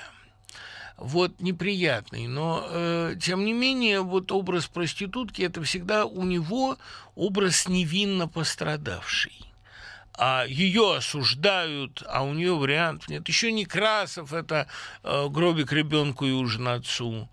А, э, соответственно, и образ проститутки у Блока это образ женщины, которая отдала себя на растерзание, предала себя в жертву, как Россия, которая жжет себя, жжет свою свечу с двух концов, гибнет и тем спасает мир. Лучшее, что гибнет в России, это вечная женственность. И это обречено погибнуть революцией.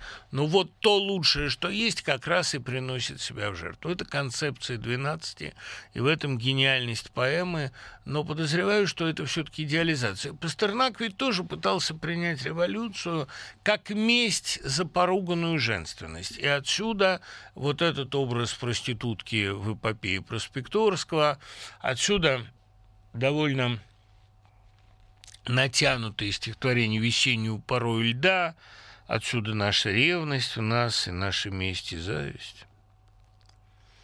Интересно ваше мнение по поводу украинского романа XX века и творчества Винниченко в частности. Винниченко, безусловно, большой писатель.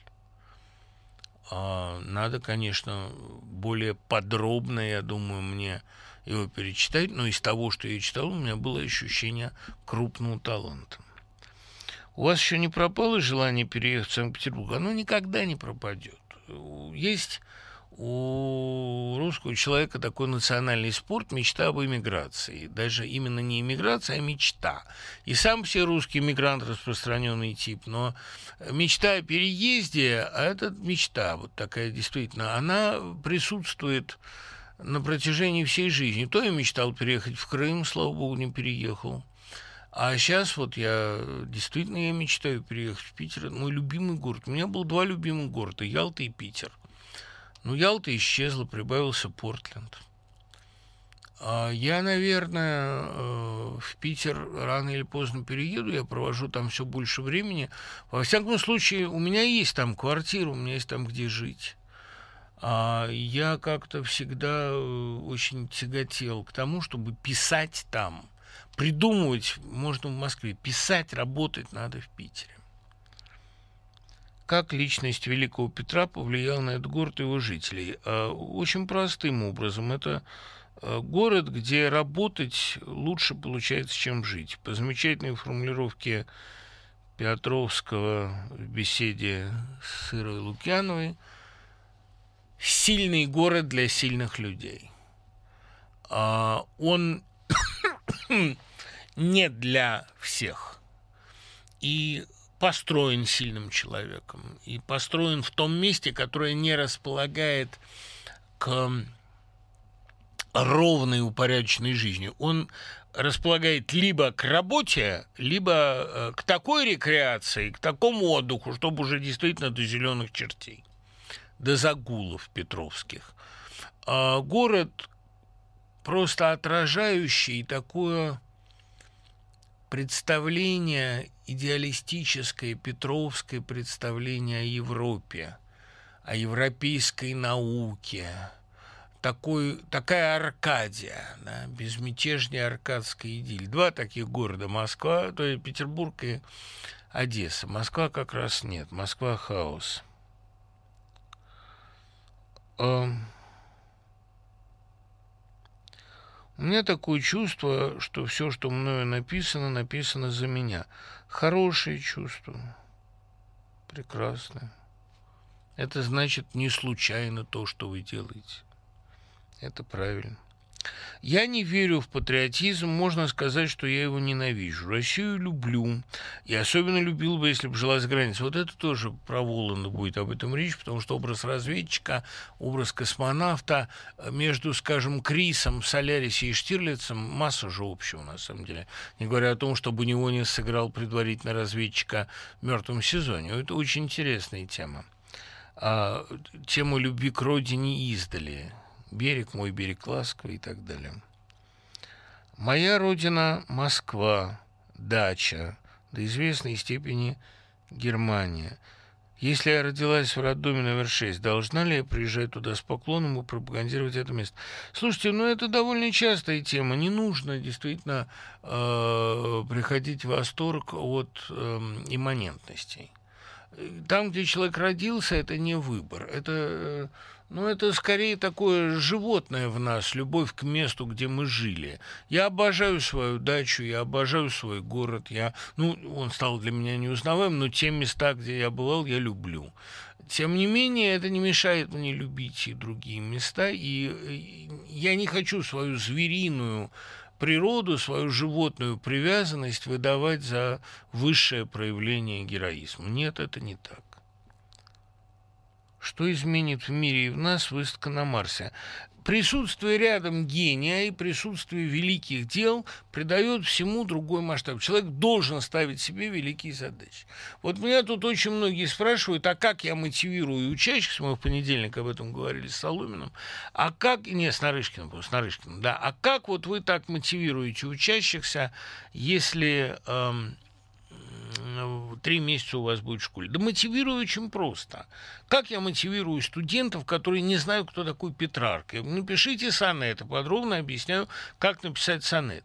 А если школьника сегодня надо мотивировать, говорим очень просто. История, наука точная, которая не заключается в зазубривании дат. История должна заключаться, прежде всего, в наличии у него прогностической функции, предсказательной. Зная прошлое, мы можем предсказывать будущее. Вот есть такие-то и такие-то, подробно и просто и увлекательно об этом рассказать, такие-то учения об исторических циклах. Учение Кондратьева, а, учение Кузнеца, учение Тойнби, Шпенглера, Гумилева. А, вот циклы. И вот история, марксистская была версия тоже, а, оказалась несостоятельной. История литературы тоже похожа на периодическую таблицу с клеточками, которую еще заполнять и заполнять. Вот почему реализм, который виделся последней стадии, оказался не последней. После нее пришел модернизм, метамодернизм, постмодернизм, фэнтези и так далее, другие замечательные вещи. Вот есть о чем говорить. И давайте предсказывать, давайте предсказывать будущее. Э, ребенок покупается школьник, студент, не надо думать, что все дети, они бандиты. Это такое мнение очень презрительное, мнение, которое выдает такого абсолютно кабинетного теоретика. А дети любят, когда им интересно. А предсказание будущего – это то, что интересно. Я люблю в классе иногда для начала знакомства, а иногда для конца занятия. Я это обещаю в конце четверти. Вот я понаблюдаю за вами, и каждому из вас я точно предскажу будущее. Ну, это уж мое ноу-хау, как я это делаю, но обычно мои предсказания сбываются. Ну, можно 10 минут пообщаться со школьником и будущее ему точно предсказать. По крайней мере, 2-3 события. Я не вижу в этом никакого, так сказать, э, никакой спекуляции. Это не антипедагогический прием, это прием очень живой. Школьник любит думать о будущем. Он весь устремлен в будущее, он думает о нем. И вот поговорить о прогностической, предсказательной функции истории, литературы, посмотреть закономерности их развития, это то, что детей заводит, то, что дает им стимул жить и работать. Вот этим, да, поэтому если бы мне дали такую школу, я бы детей этим увлек. Ребенок очень любит вовлекаться в процесс. Ему надо не э, рассказывать, скажем, про пьесы Шекспира, а предложить написать монолог по-шекспировски, чтобы он сочетал в себе гиперболы, там всякие, да, поэтические преувеличения, страсти, шекспировские страсти. Почему Пушкин уже в феврале 26 года предложил беспристрастный взгляд на судьбу друзей декабристов? Твердо надеюсь на великодушие молодого нашего царя, взглянем на трагедию взглядом Шекспира. У Пушкина была такая действительно идея объективного взгляда на историю, холодного довольно. Так он взглянул на Годуновскую историю – хотя не избег, по-моему, некоторые пристрастности.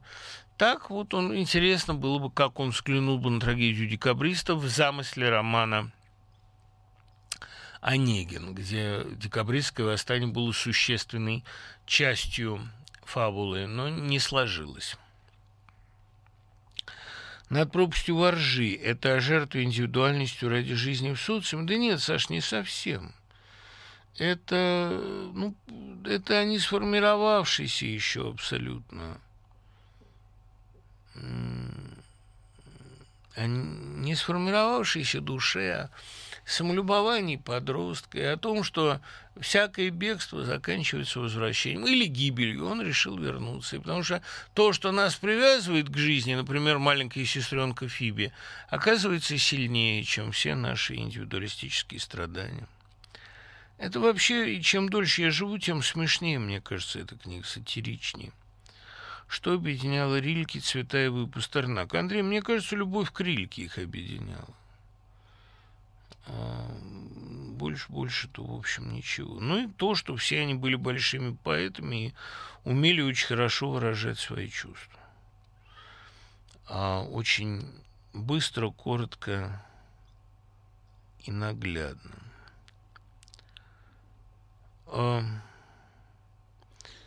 Вы уже несколько раз говорили об американской поэтессе Энн Секстон.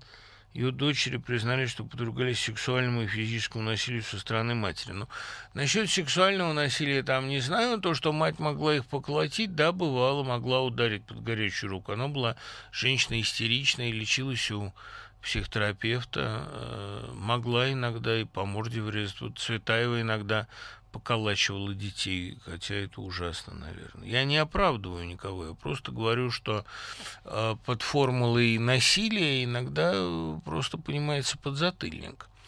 Что касается сексуального насилия над собственными дочерьми, ну, увольте, простите. Я, мне кажется, что э, то, что Энн Секстон говорила психоаналитику на всякого рода сеансах, оно скорее свидетельствует о ее душевном помрачении. Она, конечно, была не в себе в последние годы. У нее была депрессия, такая профессиональная болезнь американского писателя. Она и писать начала, лечась от депрессии. Ну а с какого-то момента творческое усилие перестало ее спасать.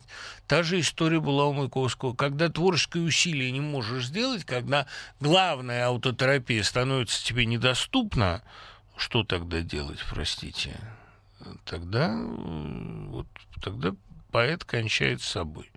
Но у меня есть ощущение, что э, Энн Секстон, судя по ее стихам, была очень ранимым, очень хорошим и очень насмешливым человеком, ироничным. Иначе бы я, как вы понимаете, не взялся бы за перевод ее стихов. Я, кстати, вот Кушнеру сказал однажды, как почитаешь про людей искусства, у каждого какая-то патология. Неужели искусство влечет за собой такую компенс... гиперкомпенсацию. Сказал, да что вы, это просто о людях искусства мы что-то знаем.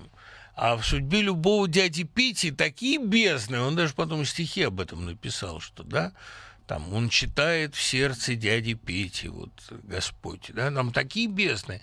А, такое творят наши соседи с собой и друг с другом, что любые, значит, оргии поэтов и их садомаза покажутся играми детскими.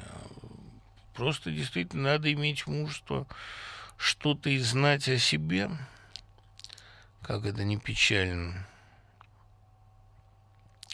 Что дает вам думать о России будущего с оптимизмом?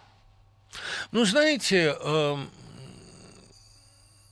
что заставляет меня думать, что есть Бог? Не какие-то объективные свидетельства, а рефлексия. Бога можно обнаружить в себе. Ну, в меня вложен откуда-то нравственный компас, который абсолютно противоречит интересам выживания. Я способен делать что-то сверх выживания творческая способность гораздо сильнее, чем прагматические интересы или там, чем мимикрия, о чем Набоков писал. Избыточность наводит на мысль о Боге. Ну, точно так же и довольно глубокая рефлексия, когда посмотришь на себя, как на человека, живущего в России, э, начинаешь понимать, что Россия, да, конечно, may serve as a bad example, но при этом может и э, давать великие образцы. Конечно, Россия не исчерпывается Путиным, но Россия не исчерпывается путинистами, Россия не исчерпывается хулуями. Россия бесконечно шире ее пыточных э, приспособлений, ее палачей. Россия не исчерпывается НКВД словом и делом. А у нас были в русской истории вещи гораздо хуже. Конечно, подлость нынешних времен исключительно, потому что так особого принуждения-то нету. У меня есть ощущение, что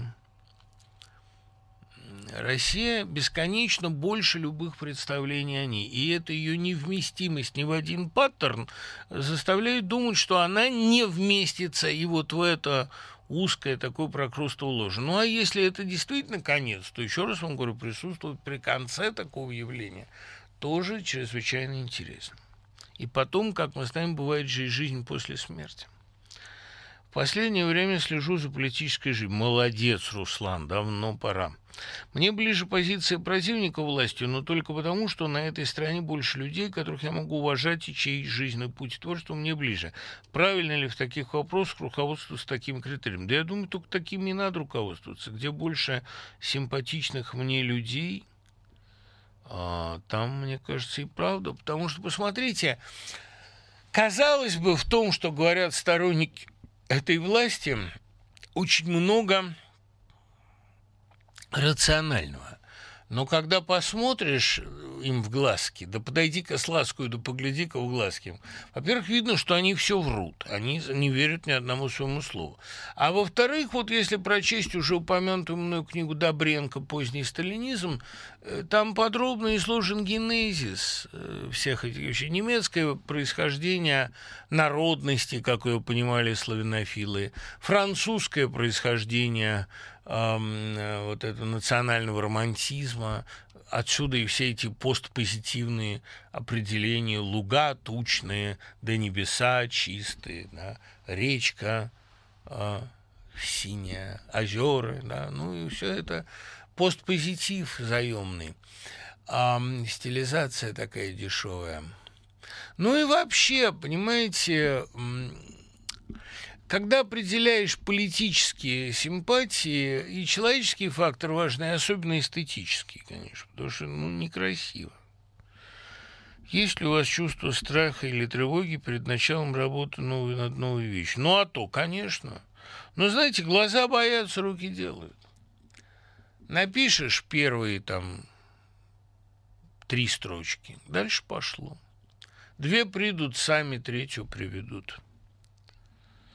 Странный роман Марк Твена о Жанне Дарк. Зачем писатель захотел рассказать всем известную хрестоматийную историю? Андрюш, ну он потому и захотел ее рассказать. А почему захотел там, 20 лет спустя, 30 лет спустя Бернард Шоу захотел ее рассказать? А Дрейер зачем захотел это снять? Жанна Дарк, она э, служит ориентиром тогда, когда утрачены какие-то ключевые понятия, когда человек стал забывать, зачем он живет. А почему Панфилов захотел снять Жанну Дарк? Только потому, что нашел идеальную актрису? Да нет. Хотя, конечно, Чурикова подсказала ему этот образ. Сейчас он, насколько я знаю, все приступает к картине, дай бог ему здоровья, потому что, ну, лучше этого сценария я никогда ничего не читал в кино. Если бы сценарий был поставлен, Андрей Рублев был бы не так одинок в пространстве русского кинематографа. Ну и надеюсь, что у Панфилова хватит силы и денег осуществить этот титанический замысел и снять черно-белую картину, широкоформатную. Вот там финал такой, что я без слез о нем говорить не могу. Вот почему нужна Жанна Дарк? А потому что люди забыли какие-то вещи. Вот напомнила о ней шоу, произнесла она там этот гениальный монолог о продавшей себя Европе. И получил Нобелевскую премию за эту пьесу сразу. Потому что великая пьеса, высокое искусство. Мне вообще кажется, что обращение Марк Твена к этой теме, а он писал, что он плавал в чернилах, когда писал с наслаждением, писал книгу, это, понимаете, вечная тоска по идеализму, очень Америке присущей. Сколько мы не говорили об этой прагматической цивилизации, она идеалистическая по своей природе. И во времена, ну, в одни сомнений, в одни тягостных раздумий, в одни духовных блужданий, мне кажется, наиболее адекватно вспоминать о самом чистом явлении европейской истории. Мне кажется, что это вот это как вы относитесь к роману Фурнье «Большой Мойн»? Я с бесконечной э, любовью и состраданием думаю о судьбе Фурнье, но э, Большой Мольн, по-моему, очень скучный роман. Простите меня все.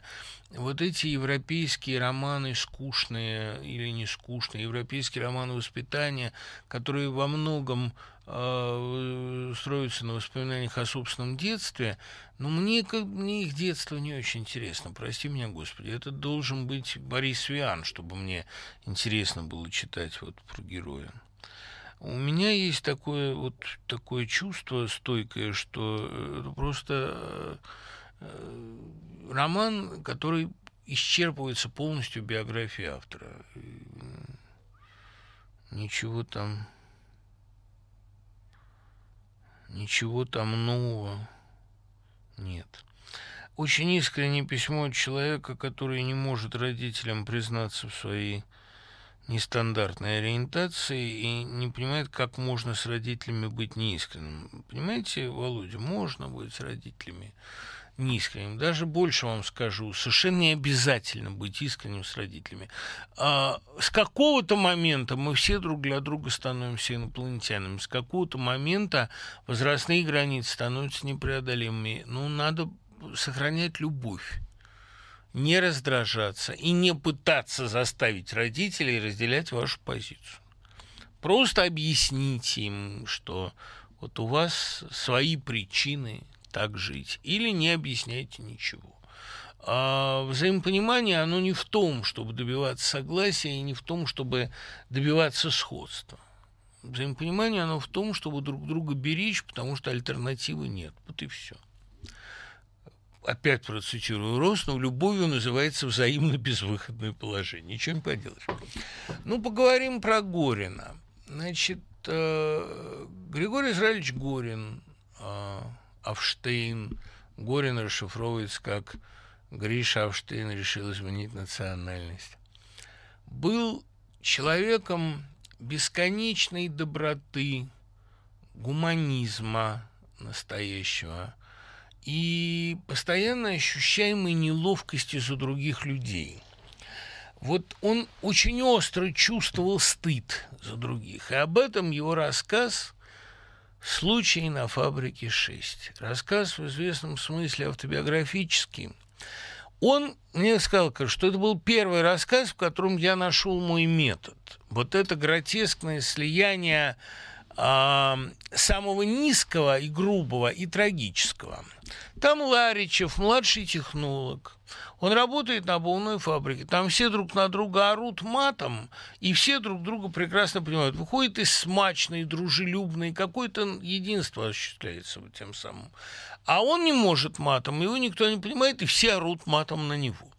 И тогда он нанимает себе репетитора, рабочего, который лучше и талантливее всех матерится, и начинает лингофонный курс наслушивать. А потом однажды во время очередного скандала, когда на него наорали, а он не сумел ответить, с ним случился сердечный приступ, он помер. Тогда в радиорубку заходит вот этот Клягин, этот рабочий, который его учил, и говорит, вот помер Ларичев, хороший был человек, давайте почтим его память. И запускает эту лингофонную пленку, магнитофонную, на которой Ларичев неловко, смущаясь, стыдясь, краснея очень картаво и квадратно, произносит какие-то матерные конструкции. И все встают во время обеда. Понимаете, вот звучит этот мат, и все встают. Вот это такой горинский прием. Он, конечно, а, драматург э, близкого к, Шварцу класса, продолжатель дела Шварца и отчасти Онеска. Конечно, Шварц более поэтичен и более исповедален, и Шварц более волшебник. Но э, Горин, безусловно, владел многими превосходными приемами. Мало того, что он божественно остроумен и афористичен, ну, вспомните там вот это знаменитое из Мюнхгаузена, сначала планировали торжества, потом аресты, потом решили совместить, или лучший, по-моему, его афоризм, сначала хотел купить актеров, но потом понял, что дешевле будет купить зрителей. Вот это то, что происходит в России сейчас – массовая покупка зрителей. Э, к счастью, зрители у нас балованные, и купить их не так-то дешево. Они очень себе на уме. Они кивать кивают, а ненавидеть ненавидят. Все продолжается. Но помимо этого, понимаете, вот жанр Шварца – это все-таки эм, катарсис. Он умеет этот катарсис вызвать. Мы живем сейчас, я много раз про это писал, в третьем действии Шварца. Вот третье действие а, у него всегда мрачное, а в четвертом наступает счастье избавлен. В третьем зло торжествует. Оно всегда на коротких дистанциях торжествует. Но в четвертом наступает избавление, тем более э, счастливое, чем менее вероятное. Так вот, э, у, Зо, у Горина э, уже это э, мрачнее с этим дело обстоит. У него э, не наступает избавлению. Мюнхгаузен явно гибнет, да? Герострат явно не забываем, Свифт явно умирает, разучившись говорить. А у него э, как-то вот понимаете, эстетика Марка Захарова ближе ему, эстетика трагического праздника, праздник, который плохо заканчивается. И поминальная молитва, он очаровательный, конечно, спектакль, очень остроумный, но он глубоко трагический, глубоко безысходный. Там была потрясающая сцена смерти жены э, Тевья, и когда роды, например, ну, смерти роды, но при этом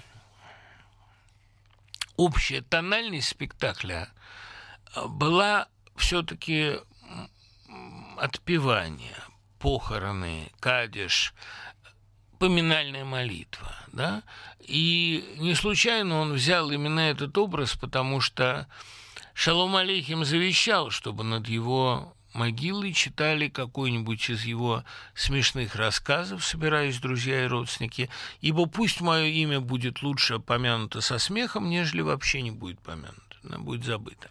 Это из его завещания. Вот не надо все-таки забывать, что это над могилой, хотя и смешно. И вот эстетика Захарова – это именно эстетика трагического празднества. Это был праздничный театр с массой аттракционов, прибамбасов. Он был а, формально говоря, веселый, но это был праздник на похоронах. И э, эстетика Захарова, она гораздо более трагична, чем, например, у любимого, потому что, скажем, вот у любимого финалы его спектаклей всегда они воспринимались как в каком-то смысле победа. Кроме разве Гамлета, где занавес всех сметал со сцены, но это тоже была победа, потому что ничего особенно хорошего он не сметал. Да? Это такая победа гамлетовского духа, ну вас всех.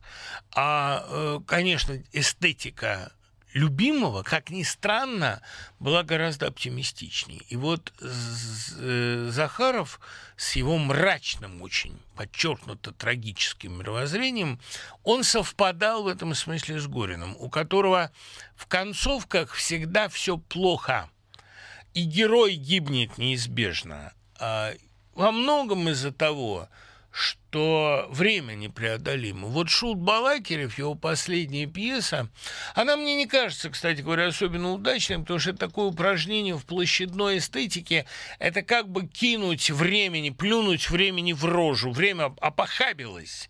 И вот в таком же похабном духе этот балаган. Но среди этого похабного балагана все-таки есть э, фигура Петра. Петр обречен, Петр трагичен, но само его присутствие создает известный праздник. А Горин мечтал написать пьесу о царе Соломоне. Его интересовала динамика от песни песней с ее ликованием любви к притчам экклезиастам. Вот экклезиаст, ведь это же не какой-то персонаж, как ошибочно думают многие. Экклезиаст – это обозначение жанра.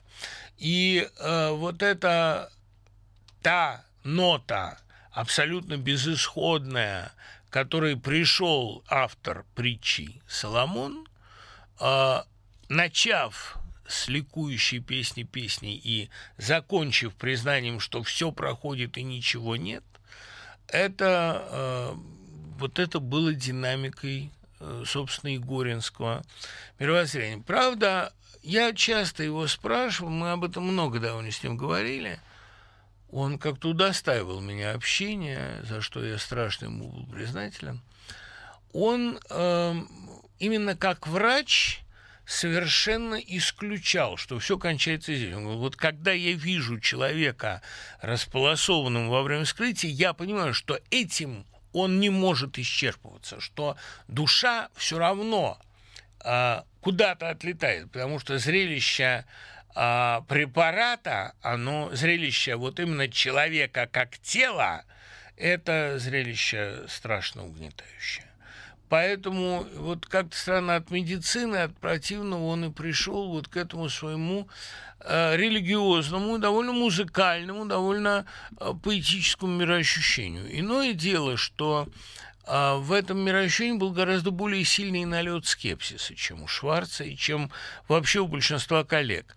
Он, э, собственно, сатириком в обычном смысле не был – он был печальным остроумцем. И именно поэтому от сатирических комедий, таких как там а, «Банкет», «Феномены», «Маленькие комедии Большого дома», он пришел а, к вот этим сказкам. Он эм, понимал, что наиболее органичный для него жанр – это жанр такой вот сатирической параболы. В жизни же он активнейшим образом помогал колоссальному числу людей. Вот завидев в ком-то малейший признак таланта, об этом замечательно написал Шендерович, он немедленно кидался этому человеку помогать, но он умел быть и жестким, и бескомпромиссным, и юмор его был довольно зубастым. И если сопоставлять, скажем, его с Аркановым, с которым они долго работали вместе и до конца дружили, он, э, конечно, вот как ни странно, Арканов был гораздо более мягким, романтичным, а таким, я бы сказал, сентиментальным. В Горине сидела удивительная жесткость профессионала. Отсюда его умение поставить точку ровно там, где нужно. И, ну, пожалуй, трагический праздник – это и есть лучшая атмосфера русской жизни. И действительно, русская жизнь очень трагична, очень безнадежна, иногда очень противна. Но сделать из нее праздник – это высокое искусство. Именно поэтому Ленком будет вечно памятен, как такой огонь, загоревшийся на болоте – но очень многим осветивший дорогу. А мы с вами услышимся, как всегда, через неделю. Пока.